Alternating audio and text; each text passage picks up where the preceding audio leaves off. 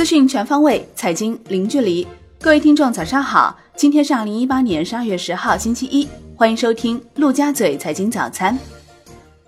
宏观方面，中国十一月 CPI 同比升百分之二点二，预期百分之二点四，前值百分之二点五，环比下降百分之零点三，前值升百分之零点二。十一月 PPI 同比升百分之二点七，预期百分之二点七，前值百分之三点三，环比下降百分之零点二，前值升百分之零点四。统计局数据显示，CPI 环比下降，食品价格下降百分之一点二，影响 CPI 下降约零点二五个百分点。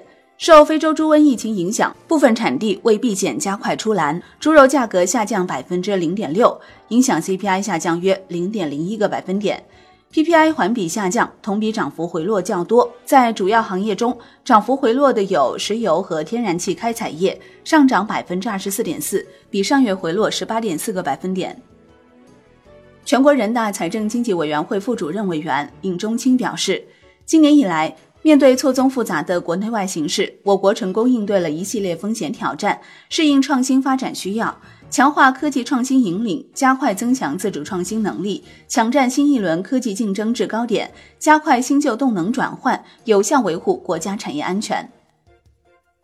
据中证报报道，权威人士透露，PPP 条例将于年底前发布。专家认为，出台 PPP 条例等措施将进一步完善 PPP 政策体系，助力 PPP 项目提质增效，促进基建回升。未来 PPP 项目入库有望进一步规范，落地速度将加快，并聚焦民生、生态环保等补短板工程。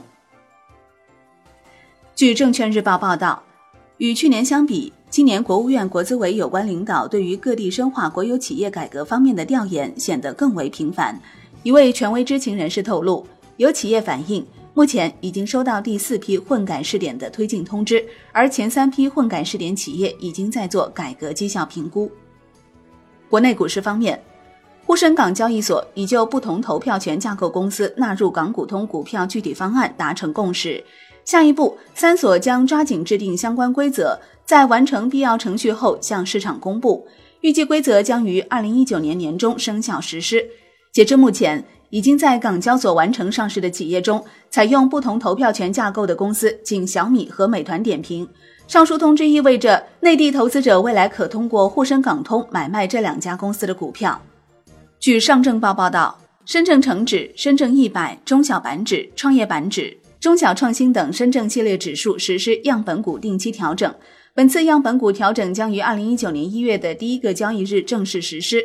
本次样本股调整后，新兴产业的重要性进一步提升，在深证成指、深证一百和中小板指中所占权重分别达到百分之五十九、百分之六十和百分之六十六，在创业板指的相应比例更是高达百分之八十五。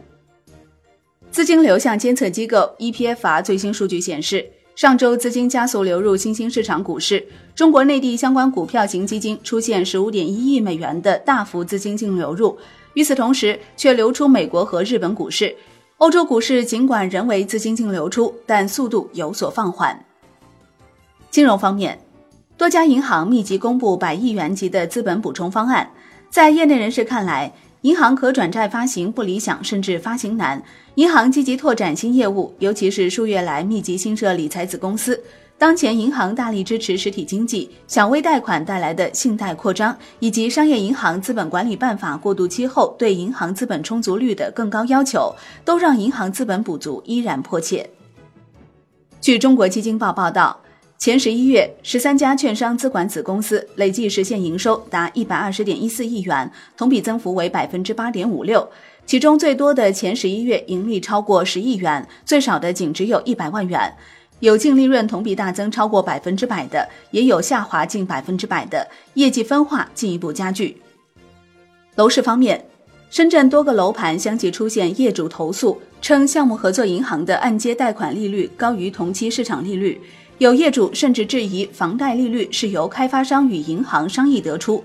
对此，多个楼盘相继发声，称房贷利率由各大银行根据市场情况自由定价，并非由开发商决定。产业方面，由于长期未获得资本输血，加上每月高额的运维成本，多家供应商将 ofo 告上法院。二零一八年以来，至少有九家公司因合同纠纷将 ofo 告上法庭，涉及物流运输、房屋租赁、广告费用、拖欠贷款等多种事由。部分案件已达成和解，尚有多起仍在审理之中。持续了两年多时间的二百八十九个品种仿制药一致性评价大限将至。然而，整体完成情况并不乐观。截至十二月二号，仅有十九个品种顺利通过一致性评价，即完成率还不到一成。甚至有业内也估计，年底前能通过的总数量或不足五十个。商品方面，大商所公告。乙二醇期货合约自十二月十号起上市交易，交易保证金暂定为合约价值的百分之六，涨跌停板幅度暂定为上一交易日结算价的百分之五。新合约上市首日涨跌停板幅度为挂牌基准价的百分之八。好的，以上就是今天陆家嘴财经早餐的全部内容，感谢您的收听，我是林欢，我们下期再见喽。